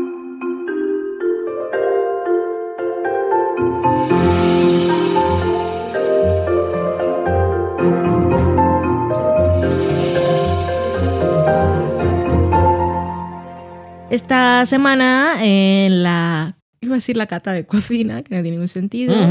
En A la Cocina queríamos deciros las recetas que había ido probando la gente que había recibido nuestro libro, del sofá a la cocina, porque aparte de hacernos ilusión que la gente se haya decidido a irlas probando, también nos ha sorprendido que las selecciones han sido muy variadas. Ujú. Y aquí entonces vamos a aprovechar para saludar a toda la gente que ha decidido compartir esas recetas que ha probado con nosotros y con el resto del universo. Ujú. Tenemos, por ejemplo, a Ocean Crawls, que ha empezado con los pancakes, Mm. que está muy bien. Ostevi ha probado los Apple Landis, que son de Futurama. Que me, me llama mucho la atención que hayan hecho eso. Pero es, Es una- fácil y diferente. Es fácil, es diferente y puedes tener los ingredientes en casa fácilmente. Mm. Y, y está rico. Y y esa es una de las que me hay que probar también. Tenemos a mi hermana, que es Sara, y a su señor marido, que es Jorge, que se decidieron a probar el cottage pie, que es de Dexter, Fíjate, cuando estuvieron... también me llamó la atención. Sí, sí, sí, que fuera de selección, tuvieron el libro y estuvieron ahí, vamos, vamos a ir a comprar ingredientes, vamos a elegir una receta y eligieron esa. Y anécdota Sí. de todo esto, en Colombia la carne picada Mm. Se llama carne molida. se llama carne molida. Sí. Si hay gente que no es de España y ve las recetas, carne picada es carne molida. Tenemos a Aitoro89, que empezó con las galletas de mantequilla de cacahuete y chocolate, que están muy ricas. Guerra Canal es la estrella Esta mucho. sección porque ha probado muchas recetas. Además, creo que fue la primera persona que nos compartió Sí. receta que, y empezó con la primera receta del libro, que era el sándwich Es que Jachet de Modern Family. Parecía que se iba a poner, bueno, pues voy a hacerlas todas. Sí. Empiezo por la primera. Y también ha probado la mejor hamburguesa de Nueva York, ha probado el tiramisú, el chicken Kiev y los apple dandies también, que ya vemos aquí apple dandies nuevamente. Peula Bianchi empezó con la pizza de Expediente X. Jorge González Ramos ha probado el cheesecake y el risotto. Lord Zaguer también ha probado varias. Ha probado y ha probado recetas también ligeritas. Ha empezado con mac and cheese, siguió con chimichangas y también probó los pastelitos de limón de Juego de Tronos. Aunque siempre hace fusiones. Creo que no sigue las recetas al pie de la letra siempre. Bueno. Un poco a tu estilo. No me digas lo que tengo que hacer, ya lo haré yo como quiera. Daniel Roca, que empezó con el Chicken Kiev también y nos mandó fotos del corte, que también nos hizo ilusión. Kalel Dark 1 eh, empezó con las chuletas de cerdo de Los Simpson. Crítico en serie también fue uno de los primeros que nos mandó recetas y en su caso fue el mac and cheese también. Bea Cubo probó la New York Cheesecake o el New York Cheesecake, que habíamos dicho que era en masculino, creo. Bueno, la tarta de queso de Friends y además la preparó por su cumpleaños, que ya felicitamos en Twitter. pastel. Pastel de queso. Ujú, Ah, sí, en este caso es pastel. Bueno, New York Cheesecake de Friends y lo preparó por su cumpleaños. Y por último, Yo también. no prepararon receta, pero también queremos saludar a los chicos de Porque Podcast que hacen Periscope de, y también emiten por YouTube en directo la grabación del podcast. Y en su caso, EOB cocinó no una receta de nuestro programa porque dijo que ya tenía elegida la que iba a preparar para la grabación, pero cocinó con nuestro delantal. Y Ujú. además hizo promoción del libro, así que muchas gracias. Muchas gracias. Y eso es, gente que vaya probando las recetas que nos hace de verdad muchísima ilusión cuando nos contáis y sobre todo que os salen bien. Eso es lo que más, ¿verdad? Porque Y que os gustan. Sí, pero si las hacen y dicen, vaya mierda. Daniel Roca, incluso cuando estaba haciéndolas, nos iba preguntando: ¿esto es así? ¿Esto es así? Eso, que sepáis, ya lo ponemos en la última página del libro. Estamos ahí las 24 horas. Puede que cuando estemos dormidos no lo vemos, pero cuando nos despertamos seguro que respondemos. Igual que cuando estamos dormidos, no creo que nadie se ponga a preparar mac and cheese a las 4 de la mañana. Ojalá. Mm, qué rico. Pero bueno, cada uno tiene sus horarios.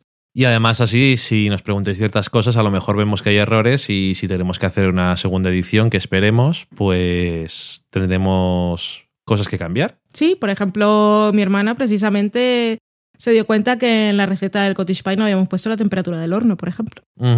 A que 200 está bien. Sí, si, si tenéis dudas, nos lo comentáis para haceros más fácil el proceso y para darnos cuenta si hay que corregir algo. Así que muchísimas gracias. Una nueva semana sin cocinar en la sección de cocina, pero es que hemos cocinado tanto que vamos ahí un poco tirando el carro. Sí, además últimamente no estamos haciendo recetas, estoy cocinando yo, que como bien has dicho es Don't Tell Me What to Do, Sí. que hay en el frigorífico. Es lo, bastante echaré, anárquico. lo echaré todo en un sitio. Y muy recursivo también, hay que agradecer. Sí, sobre todo cuando no hay comida. sí. Tú aprovechas hasta ah, el- la última sobra que hay en la nevera y Sí. siempre sacas un plato resultón. Muchas gracias, aprovecho para decírtelo en el podcast. Acabamos la sección de la cocina mientras Dani está ahí revolviéndose en su ego. y nos vamos a la sobremesa. Me revuelvo en mi ego. Me rebozo en mi ego. Como un cerdo en el barro.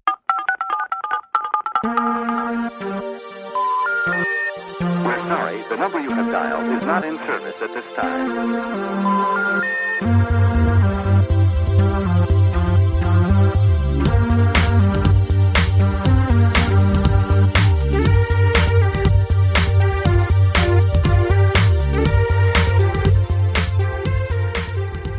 Ya estamos en la sobremesa, eso quiere decir que el programa se está acabando, también quiere decir que vamos a contar más cosas en las que sois vosotros los protagonistas, tal como lo habéis sido también en la sección de la cocina.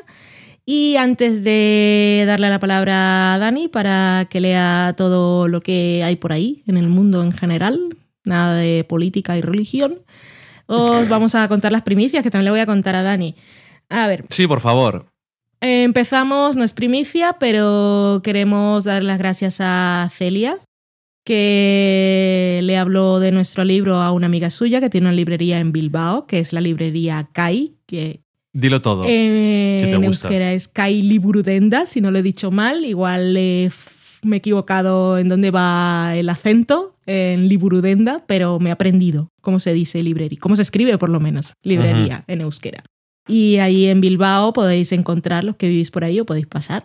Y podéis recomendar a vuestros amigos. Ahí está nuestro libro en el escaparate, que aparte Leire, que es la, la chica de la librería, la chica de la librería suena fatal, que es la, la dueña, no lo diremos, pues nuestro contacto en la librería nos mandó una foto con Ujú. nuestro libro en Ahí al lado de Arguiñano, lado, Barojas, sí. todos los clásicos y nosotros. los grandes clásicos. Y eso por un lado, seguimos estando en Amazon, nos vamos a contar una aventura. Nosotros vendemos en Amazon como vendedores externos. Nosotros somos autores y editores de nuestro libro y podemos venderlo donde queramos, en este caso en Amazon. Pero entonces en Amazon nos dijeron, "Ah, nosotros también podemos vender el libro directamente, que así tiene más visibilidad y puede salirle a la gente en otros que han visto este libro también han visto ese, otros que han comprado este libro se han pasado por aquí. O se te autocompleta cuando estás Y- escribiendo la búsqueda. exactamente, y, sal- y, y además puedes poner cosas como categorías, que cuando lo haces como vendedor externo pones libros, y nosotros podemos poner de cocina, que es un libro de cocina, pero igual nuestro público es más gente que está interesada en las series que en la cocina en concreto. Y cuando lo haces con este sistema de Amazon lo vende directamente, ya puedes añadir más texto en la descripción y puedes poner que el libro está en la categoría de arte, fotografía y no sé qué, y cine y televisión, que nosotros no podíamos, nos parece muy bien. Ahora, Amazon también se queda con el 50%, no con el 30% que se quedaba antes como cualquier librería, o sea que mucho menos dinero. 33, de hecho. Sí.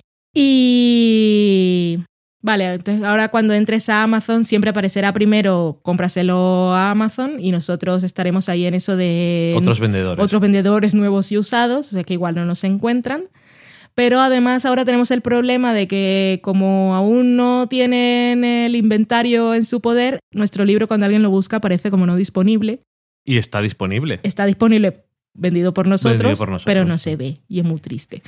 Entonces, ahora la gente que es muy... que sabemos que hay gente que es muy cariñosa con nosotros, que siempre es muy atenta. Por ejemplo, saludamos a Regla Carmona, que ya nos había comprado libros para ella y para su hija, y que también sabemos, porque Amazon nos deja saber algunas cosas, que también compró eh, dos libros más a través de Amazon.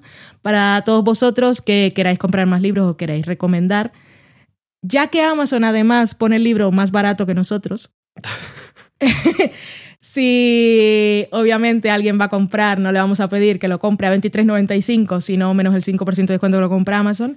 Por lo menos, si podéis hacerlo a través de nuestro enlace del sofalacocina.com barra Amazon, nos dan una comisión. Que no es lo mismo que ganaríamos vendiéndolo nosotros, pero no es tampoco como lo que ganamos vendiéndolo a Amazon. Así que eso, estamos- pedimos muchas cosas siempre, pero eso me parece poquito, ya que lo vais a comprar.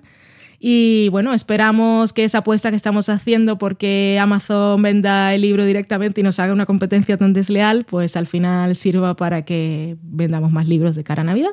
Ya veremos cómo funciona el tema. Eso por un lado, que es bastante aburrido. Por el otro, aparte de Bilbao, también nos podemos anunciar que nuestro libro se va a encontrar en Barcelona, en la librería Gigamesh, que ya sabéis que es un centro de bici y subcultura que está en el Triángulo del Vicio, que toda la gente que es friki de las series, de la fantasía, ciencia ficción y todas esas cosas, sabéis que es el templo de las cosas que aparte han remodelado y que el señor con el que hemos hablado, que se llama Alberto, yo no sabía que iba a ser tan amable y lo es, ha aceptado vender nuestro libro. Y además vamos a hacer una presentación el día 9 de diciembre a las 7 de la tarde. Ok. Que Dani se enteró porque llegó el email del señor respondiendo, porque yo no le había avisado de esto. La verdad es que yo había escrito y no esperaba que me respondieran, porque la librería es grande y está más centrada en otros temas, aunque también venden cosas de series, porque es del entorno friki. Pero como era un email general, que no solo tienen un email para todos los asuntos de la librería, no esperaba ningún tipo de respuesta y tardó tres días, pero llegó. Y Dani se enteró de esto y ahora vosotros también. Y eso, vamos a hacer una presentación allí. Ahora, bueno, esto lo que decía que era primicia es eso, de que vamos a hacer la presentación oficial, porque cuando Dani lo leyó le dije, bueno, no sé, no sé, yo le dije, no sabía y tal. Pero aparte, esta mañana he hecho la reserva de unos apartamentos que me han salido muy bien de precio, que están ahí a cinco minutos andando de la librería y que he enviado un email preguntando si el horno que aparecía en la foto funcionaba. Porque mi idea, ahora aquí le estoy contando a Dani, es que podamos preparar alguna cosa que no sea muy complicada para llevar alguna cosa de las recetas del ¿Qué libro está pasando? Pero habla conmigo.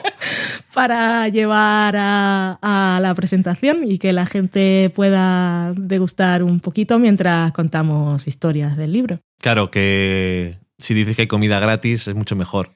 Sí, yo he pensado también en eso. Ya que es un libro de cocina de series, pues lo suyo es preparar algo, pero no tanto porque ya que lo suyo es una receta de serie, lo suyo es preparar algo, sino que ya que pre- cuando preparas algo la gente pues va más fácilmente. Y seguro que los que están paseando por la librería y no tienen intención de entrar a la presentación, si les dices que hay ¡Comida gratis! si les dices que hay comida gratis, igual se asoman. Que si se nos complica mucho el tema, igual solo llevamos palomitas y vino a lo Olivia Pope de Scandal, que también tiene su aquel. Pero eso, que he confirmado con el aparta hotel si tenían todos los implementos que necesitábamos y podíamos ir y hacernos unas fotos ahí cocinando con los delantales. Y si hay alguien que tiene tiempo libre y quiere pasarse por ahí, pues también puede pasar y hacernos de pinche, yo qué sé. ¡Socorro! Pues esas son las primicias y así como veis, pues en realidad Dan y yo no hablamos hasta que grabamos el podcast, queda aquí totalmente comprobado. Una ambiciosa mujer de negocios que no habla con sus empleados. Hmm, Pues eso, gente de Barcelona y otros pueblos de la comarca que os, podéis, que os podáis acercar. Miércoles 9 de diciembre a las 7 de la tarde. Y eso será, pues supongo, una cosita de 20 minutos, media hora. Y pues ya que estamos por ahí, luego lo suyo, pues supongo que sería ir a tomar unas cañas. O- porque eso de sentarnos a hacer botellón en Barcelona ya sabemos que no, porque nos ponen multa. Pero todos los que os acerquéis, pues podemos quedar por ahí y charlar después de la presentación. Y podéis comprar algún libro si queréis. Eso, sí, podéis comprar un libro. Mucha gente que va y nos escucha igual ya lo tiene, pero si podéis llevar a alguien más y lo compran, igual el señor de Gigamesh pues no se siente decepcionado. He usado un momento de mi día para esto. Eso, que si hay gente que conocéis que quiere comprar el libro, pues que, que se espere y lo compre ese día y lo firmamos, igual sorteamos algún delantal, yo qué sé, alguna cosa chula ya que tenemos la oportunidad. No sé, yo me estoy enterando de esto ahora. ya lo sé. Ok. Em, pues nada, voy a empezar. Me queda un poco picueta. Pero Me- vas a ir, ¿no? A la presentación. sí. Me da mucha vergüenza hablar. Por cierto, que hemos dicho que esto era sobre vosotros, pero vamos a hablar también de nosotros un poquito más solo. que decir, ahora que he dicho lo de que me pongo nervioso, es que últimamente hemos estado ahí en alguna radio, que nos llamaron, por ejemplo, nos llamaron de Radio Valira y Los chicos de series Ant. Series Ant y para hablar del libro y estuvo muy bien, ya lo dijimos la semana pasada. Ujú. También nos contactaron con nosotros de Onda Vasca y estuve hablando yo Sí. y creo que lo van a emitir este sábado o el siguiente. Este sábado en el mundo. Este sábado día... ¿Qué, qué día es hoy? Hoy es viernes, o sea. Ya, ya habrá salido el podcast. Sí, un día de estos lo van a emitir. También estuvimos en la televisión local de Burgos. La televisión del pueblo que llamo yo. Loki está por ahí haciendo cosas, igual le oís. La televisión del pueblo, pero bueno, aún así Lo que pasa es que la televisión del pueblo suena como la televisión popular. No, es la televisión del pueblo de Burgos. Sí, supongo que sí. Y Loki está haciendo cosas, no sé Sí. qué hace. Y bueno, eso, que ahora hablamos, hablo mucho, pero luego cuando me pones delante de gente yo me pongo muy nervioso.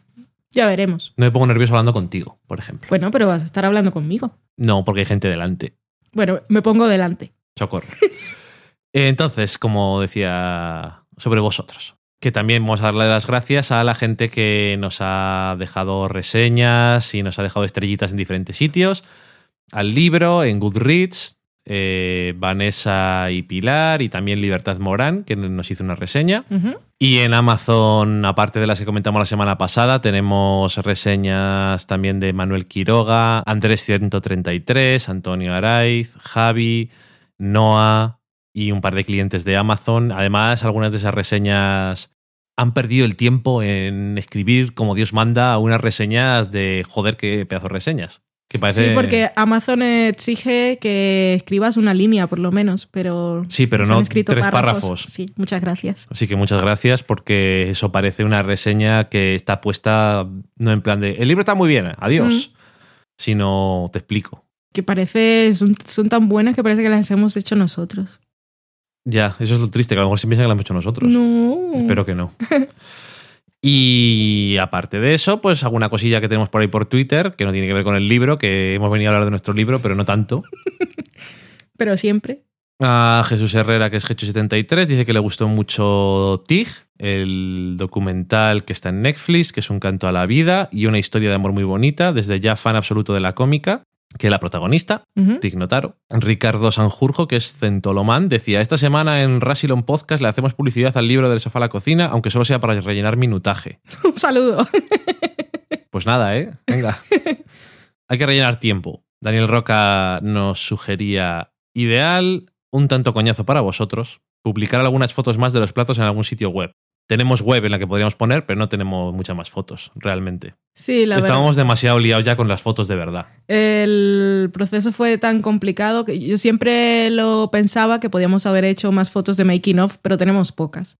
De todas formas, cualquier duda, ya sabéis que estamos aquí. Rubén, que es Rubasic, decía, hola, medida baja de vuestro feed.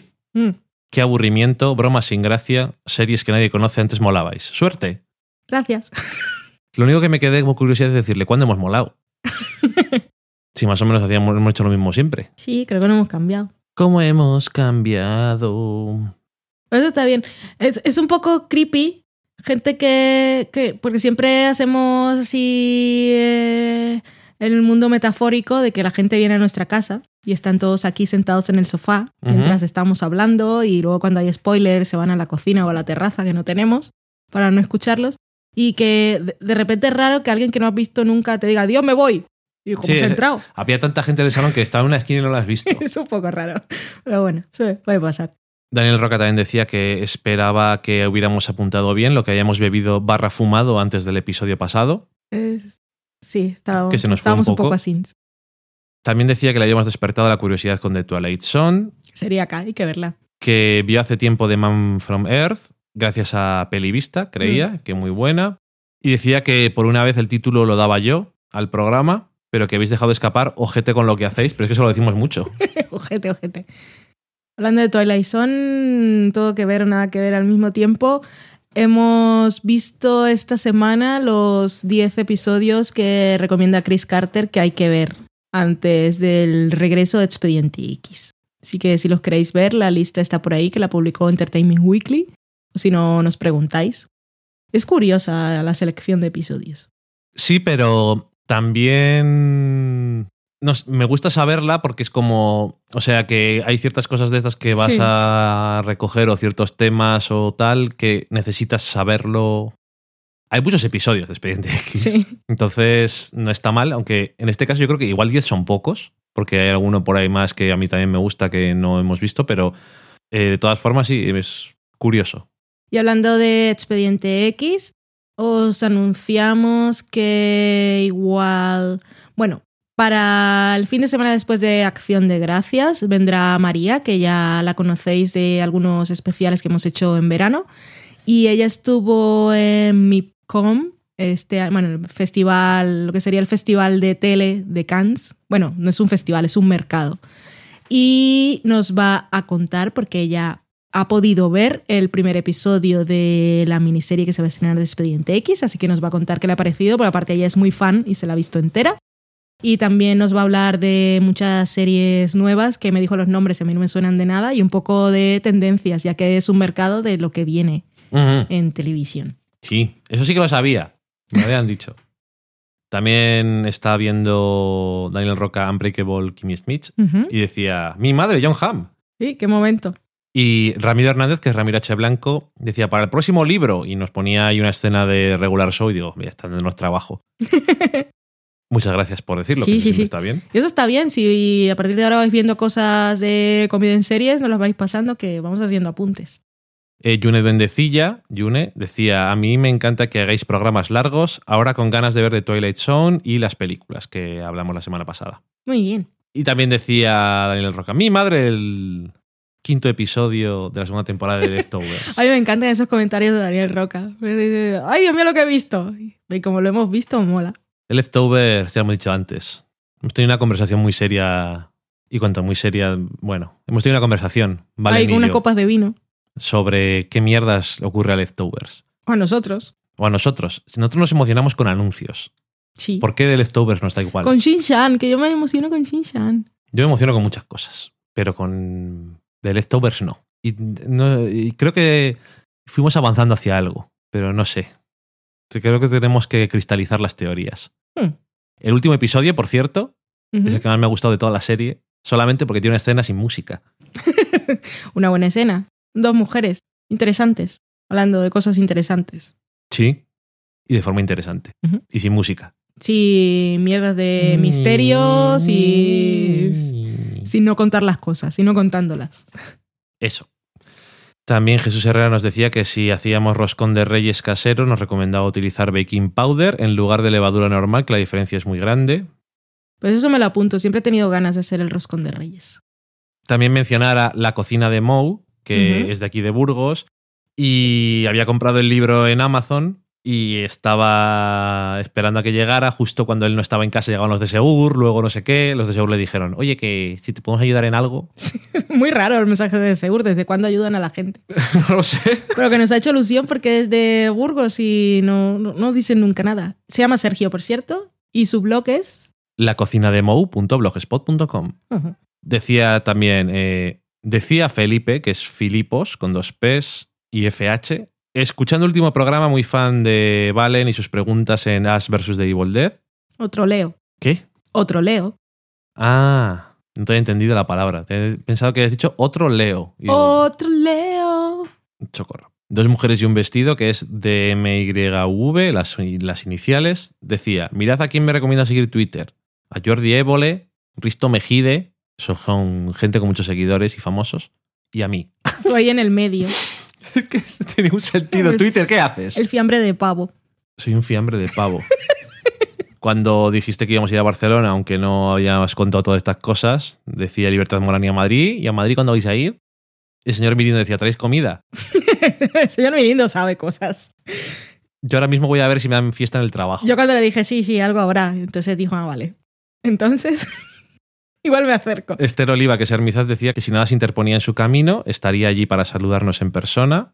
Y Dainris Macmillan, que es Dainris, ponía un gif de Knope que estaba muy... Como mirando algo en el ordenador y reaccionando. Ese no, ese no lo tengo, me lo he guardado, está muy chulo.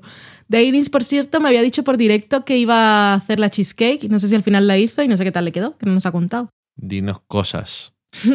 Y con eso he terminado. Pues muy bien. Un programa más, hemos cumplido nuestra cita, aquí hemos estado hablando un poco de todo, empezando con un tema y yéndonos por las ramas, eso lo he dicho bien, ¿verdad? Lo dicho por las ramas, ¿es correcto? Fantástico, me voy aprendiendo poco a poco los dichos de la cultura popular. Y muchísimas gracias por estar ahí, por contarnos siempre cosas, por venir a nuestra casa, aunque no la hemos arreglado, pero no nos criticáis, lo cual está siempre muy bien. Y ya sabéis, pasarlo siempre bien, haciendo las cosas que os gustan, comiendo lo que queráis, un poco de alcohol de vez en cuando no está bien.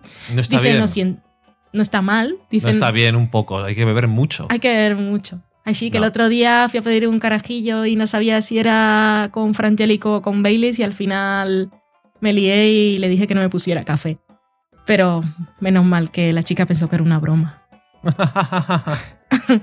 Pues nada, pasadlo muy bien y ya sabéis lo que decimos siempre, si hace frío os bien y si hace calor pues no pongáis la manta, a menos que tengáis un gato como el nuestro, que si no os ponéis la manta no se pone encima. Hasta luego. Adiós.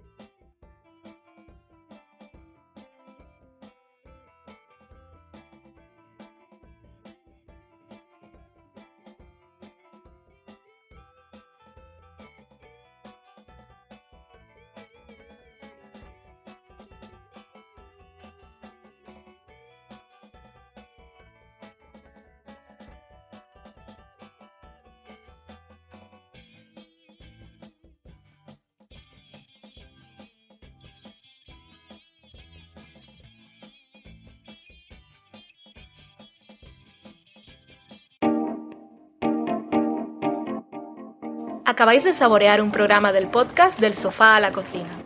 Para prepararlo hemos usado los siguientes ingredientes. Un Dani, una Valen y una licencia Creative Commons, reconocimiento no comercial compartir igual. Cuando tenemos los ingredientes, los picamos muy finos, los dejamos pochando en una sartén y cuando estén caramelizados, los mezclamos con la licencia Creative Commons, que cuidado, no admite uso comercial de la obra original ni derivadas, que se tienen que distribuir con la misma licencia que la original, siempre citando a los creadores. Después de 10 minutos, condimentamos la mezcla con iTunes, iBooks, Twitter y un poco de Facebook.